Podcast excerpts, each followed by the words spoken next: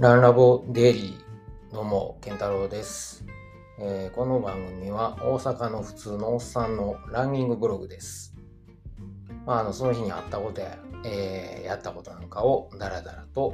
まあ、喋ってます。はい。あの、テーマ別で喋ってる本編と合わせて聞いてもらえると嬉しいです。というわけで今日は6月17日の金曜日ですね。なんかね、昨日が、その、こっちは祝日やったんで、なんか気分的に、あ、今日仕事なんやっていうのがなんかすげえ変な感じで、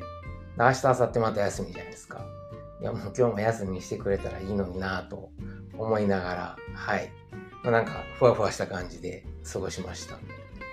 今日はですね、あ、そうですね、あの嫁はんのお母さんの誕生日なんで、はい、お母ちゃんの誕生日おめでとうということで、えー、っと、そうですね、今日も、えー朝4時半に目覚めて、でから、まあ、いつものルーティンですね、えーバターコーヒーを、えー作って、でから体重とケトン値を測りました。あそうそう、体重はね、あんま変わらず62.2なんですけど、ケトン値がなんか爆上がり？昨日12やったのに31。はい。何があったんでしょう？このケトンチェッカーが壊れたんちゃうかと思ったんですけど、あの、ドラゴンボールのね、スカウターが急上昇したみたいな、スーパーサイヤ人みたいな感じで、びっくりしましたね。えー、2.5倍。はい。何が起こったんでしょうか？よくわかんないですけど。昨日ちょっと長い距離走ったから、そんなんで増えるか？ね、昨日も結構食べましたよ。うん。糖質をそんなに取ってへんからか？ようわかんないですけど。まあ明日はね、また下がると思います。というのは今日は走ってないので、はい。今日のトレーニングは、えーロードバイクを、えー2時間乗ってきました。で、今日は、あの、朝ちょっと起きてから、あの、さっき言ったように、えーいつものルーティンして、食器片付けて、で息子の米炊いて、ほんでからちょっと VC エクササイズで、えー体を整えて、そこから今日は6時からですね、ようさんと、えーオンライン、あ、ようさんじゃない、僕のオンラインコーチなんですけども、山田洋介さんと、まあ、あの、オンラインミーティングをちょっとしました。電波がね、あんま良なかったんで、あれやったんですけど、まあ、あの、いろいろとこう、えー教えてもらって、はい。えーそうですね、まあ、特に食事に関して、えー食物繊維をどうしたらいいかとか、えーっと、そうですね、まあ、食物繊維何を取っていけばいいかみたいな話を、僕はあの、そろそろ芋取ってもいいかって聞いたんですけど、まあ、芋よりも、えー炭水化物よりも、もっとこう、葉物野菜中心で、えーいこうと。まあ、あとはあれですかね、えーケールとか、なんや、ほうれん草とか。で、あとはブロッコリー。まあ、ブロッコリーは葉物野菜ではないけれども、うん。ブロッコリーとかはね、野菜の王様と呼ばれてるぐらい、こう、なんていうんですか。食物繊維も多いし、タンパク質も結構含まれてるんですよね。その他の、えーミネラルも、えービタミンとかね、多いので、すごくおすすめ。まあ、切ってね、タッパー入れて持っていって、で、食べる前にチンしたいだけですからね。そういう意味でブロッコリーいいなと思ってます。カロリーもそんな高くないし。はい。というわけで、まあ、あの、オンラインコーチングを、えーちょっとしてもらって、はい。で、まあ、これからの1週間、2週間、どんなトレーニングをしていったらいいかなというの、まあ、相談に乗ってもらいました。まあ、このヨウさんのね、えーオンラインコーチングは、まあ、トレーニングを作ってもらうというよりは、それ以外の部分ですね、えートレーニング以外の23時間をどう過ごすかみたいな、えー過ごし方、例えば仕事してる時も、座って仕事するよりも立って仕事した方がいいですよと。で同じように立って仕事するのでも、例えばストレッチボードに乗るとか、バランスボードに乗って仕事すると、まあ、トレーニングにもなるし、あの、うん、ただ、ただ立ってるって立ってるだけでもね、結構ええあれなんですけど、あの、いいですよというようなことを教えてもらったり、まあ、特に初めは重い食事ですよね。食事の指導であったりとか、まあ、トレーニング時の栄養、えー、補給の話とか、睡眠であったりとか、まあ、そういうこう、生活全般をどう変えていくかって、まあ、詳しくは、ポッドキャストのね、えー、あの、前に紹介した、はい、中野先生の、えー、ポッドキャストでヨウさんが出演してるやつを聞いてください。はい。まあそんな感じで、えー、オンラインコーチングを受けて、で、えー、息子を、え、学校に送ってですね、で、家帰ってから、ちょっと2時間、あの、仕事までの間に自転車乗りに行ってました。で、今日はライン川を、えー、ライン川ですね、ライン川乗りに行ったんですけども、天気は良かったんですが、ただ風が強くて、えー、っと、昨日走ったコースですね、15キロ、片道15キロを、行きはね、めっちゃ速かったんですよ。30、時速30キロ台、31とか2とかで、ビャーン飛ばしてめっちゃ気持ちよくて、帰りが風、思いっきり向かい風で、さっきまであんなに頑張あの速かったのに、今度時速18とか20とかで戻ってきて、で、えー、っと、そうですね、12、3キロのとこでまた折り返して、えー、初めのとこまで戻って、初めていうか、その、何 ?15 キロ先のとこまで、えー、行って、はい。ピストンですね。はい。まあ、M 字型というか、えー、スタート地点まで戻らずに、途中まで戻って、また、一番向こうまで行って、また戻ってくると。で、スタート地点に帰ると。まあ、そんな、えー、コース。まあ、あの、よかったらストラバ見てください。はい。でした。で、えー、今日はあれですね、えー、昨日も喋ってた、えー、科学者たちが語る、えー、食欲のオーディブルをあのひたすら聞きながら、最後あと2章残ってたんで、はい、えー、肥満遺伝？肥満の遺伝？遺伝と最終章ですね、をまとめて聞きました。いやー、全部聞いたけど面白かったですよ。ほんまおすすめですね。うん。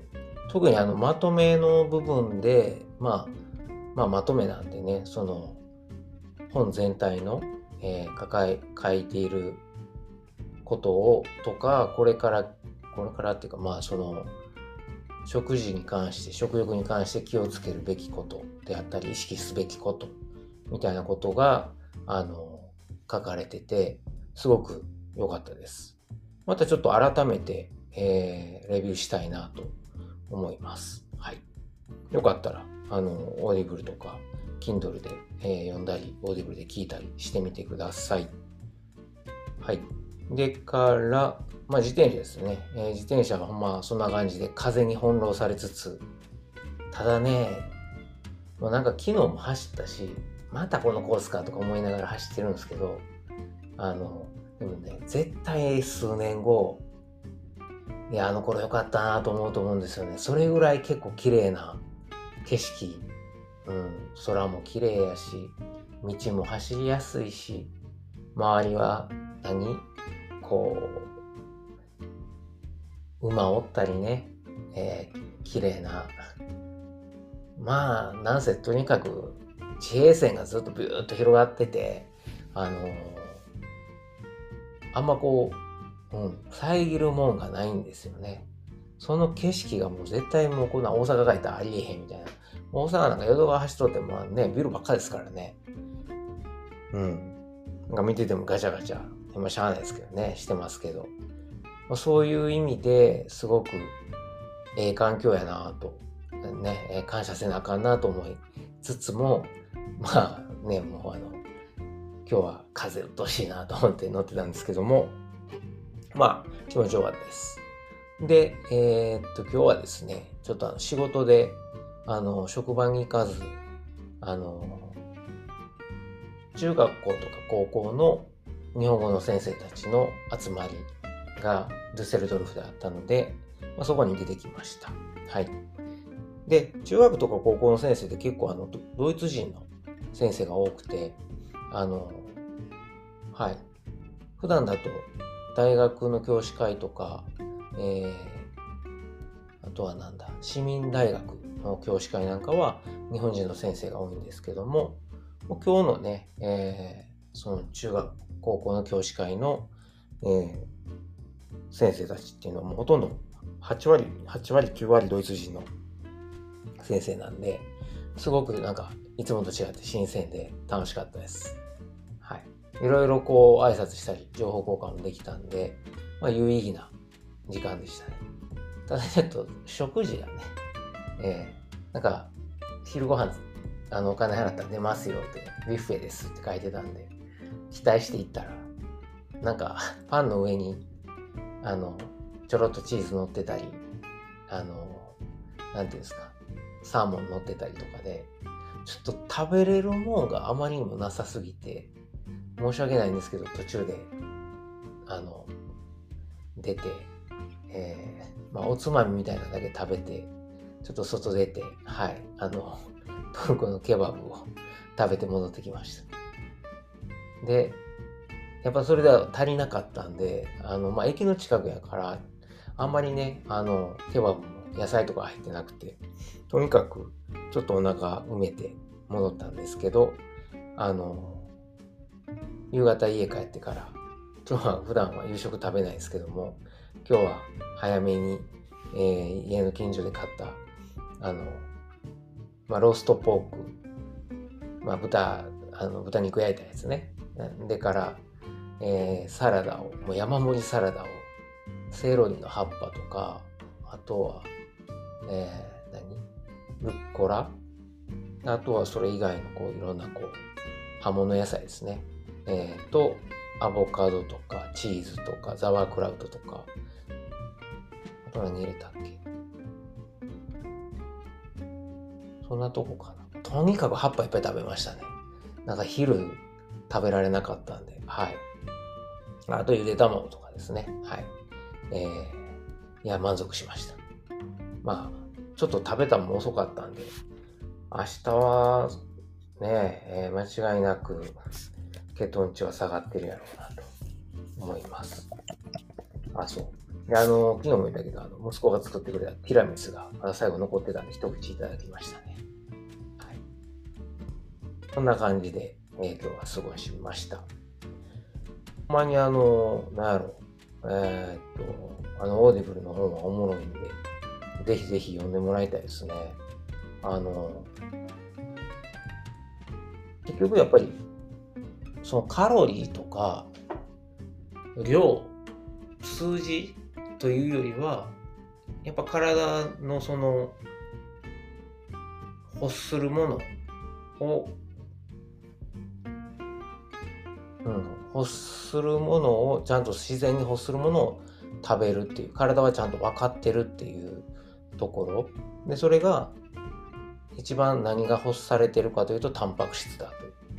ところ。でそのタンパク質を求めるがゆえにお腹が減って、うん、だからあんまりタンパク質が含まれてない炭水化物ばかり食べてるといやいや足りん足りんこれじゃないみたいな感じでさらにタンパク質を求めてお腹が減って食べ過ぎて太ってしまうとか、えー、いうようなことがあるそうです。はい。なので、そのあたりとか食欲に関するそのタンパク質レバレッジって言ってたけどあのその話なんかすごくもう面白くて今なんて僕はあの炭水化物ほぼ取ってないですからそういう意味でもあなるほどとタンパク質を欲してるから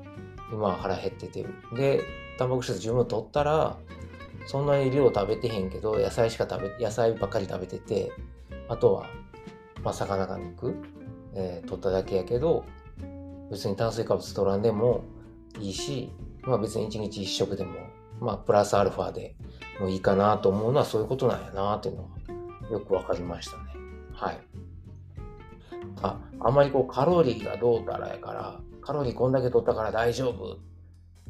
っていうことではなくて、もっと人間ってこう、うん、そんな数字だけではわからんところがあるんやなというのを今回読んでみて、えーわかりました。うん。どこかな？はい。まあ、今日もなんかいろいろありましたけど、楽しかったです。えー、明日から週末ですね。と言いつつ、うちは、えー、週末はちょっとあの、息子のイベントが盛りだくさんなんで、なんか普通の週末とはちょっと違うんですけれども、はい、えー、まあ楽しもうと思います。えー、と、最後まで今日も聞いてくださってありがとうございます。皆さんも素敵な週末をお過ごしください。ほなまた。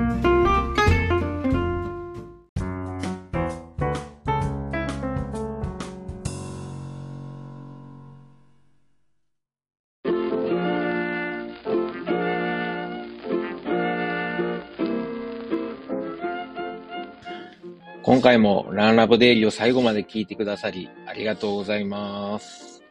最後にちょっと CM です。まあ、本編でもですね、えー、ちょくちょく宣伝させてもらってるんですけれども、えー、僕のあの、親父とおかんがですね、えー、大阪の駒川いうところで、まあ、あの、昆布屋、えー、関東でいうところの佃煮屋かな。はい、昆布屋を、えー、やっておりまして、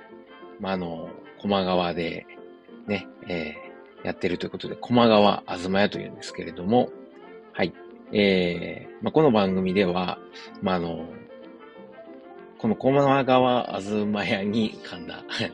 駒川あずま屋に、まあ、スポンサードしてもろてるのではなくですね、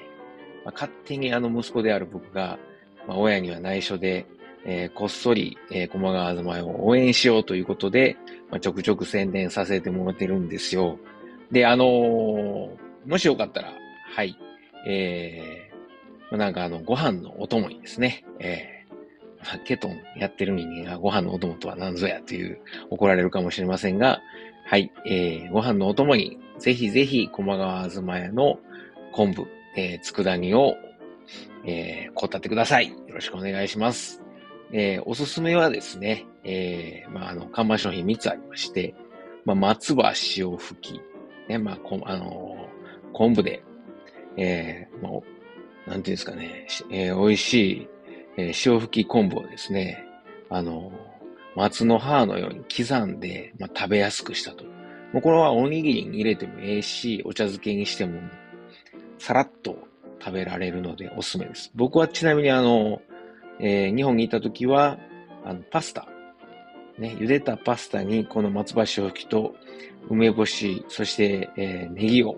あえて、えー、簡単和風パスタを作って食べてました。まあ、美味しいです。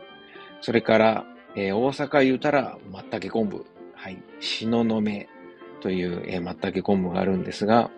もう本当にあの、でっかい、えー、松茸の、えー、佃煮がですね、入った、えー、昆布です。昆布ですって言っても変な感じですけどね、昆布の佃煮と、えー、松茸の佃煮が一緒になったもので、これはもう絶対満足してもらえると思うんでね。えー、まあ、これは何やろ、大阪土産にもなるし、まあ、ご飯と一緒に食べる、もう最後の締めにね、えー、食べてもらうのもいいですし、あの、弁当のお供に入れてもらってもいいですし、ちょっと、えー、ちょっと贅沢したいときに、はい、えー、松茸昆布、しののめ、ぜひ試してください。最後にですね、えー、まあ、もうあの、駒川あずまいの3枚看板の、えー、最後、ね、もう僕の一押しなんですけど、ちりめん山椒です。昆布ちゃんやんけっていうツッコミがね、えー、来そうなんですけれども、あの、じゃこですね。じゃこと山椒を一緒に炊いた、えー、もので、もうめちゃくちゃうまいです。これはご飯にも合うし、そのまんま、あの、あ、これはちょっとけどですね、もうそのまんまつまみにして、えー、食べてお酒のあてにしてもらったらいいと思うので、えー、ぜひぜひ。もうこれもあの、おにぎりにも合うし、ご飯にも合うし、お茶漬けにも合うし、そのまま食べてもええし、山椒好きの人にはたまらないと思いますんで、ぜひ、えー、試してください。佃煮、えー、他にもいっぱいあるんですけれども、特にあの、お弁当に使える、昆布が入った、えー、ふりかけとかですね、あのー、そういうご飯のお供がいっぱいあります。それ以外にも、まあ言うたら昆布言うたらね、だしですよね。えー、お鍋の、ね、だしを取る用のだし昆布。まあ、あの、鍋だけちゃいますよね。汁物なんかにも。ぜひぜひ作ってもらえます。うちのだし昆布は、あの、お寿司屋さんとか、えー、うどん屋さん、蕎麦屋さんなんかにも、あの、使ってもらってる、ほんまにええ昆布を扱ってますんで、もしよかったらですね、えー、佃煮と一緒に、えー、お買い求めいただけるとありがたいです。はい。もうこれは、あの、こう、ダッシュ昆布はですね、料理以外にも、ちょっとあの、3センチか4センチぐらいの長さに、ハサミでカットして、で、あのー、何？麦茶とか、あの、作る用のあの、容器に、えー、だし昆布入れて、で、あの、水張っといてもらうと昆布水ができますんで、それを冷蔵庫で保管しとくと、もうあの料理の時にそのまま使ったり、あとは、あの、それを沸かしてお茶漬けにかけたりしても美味しいし、あとは、そのまま飲む朝一の、えー、目覚めた時の水とかに飲んだりとか、まあ普段の飲む用の水として使ってもらうと、まああの、昆布のミネラルたっぷりのお水なんで、えー、お腹の、えー、調子を整えるのにもぴったりです。はい。というわけで、えー、長々と喋りましたけれども、えー、駒川あずまえの、えー、CM でした。はい、えー。ぜひですね、私のささやかな親孝行にね、えー、協力すると思って、えー、もしよかったらご検討ください。今日も最後まで聞いてくださってありがとうございます。ほなまた。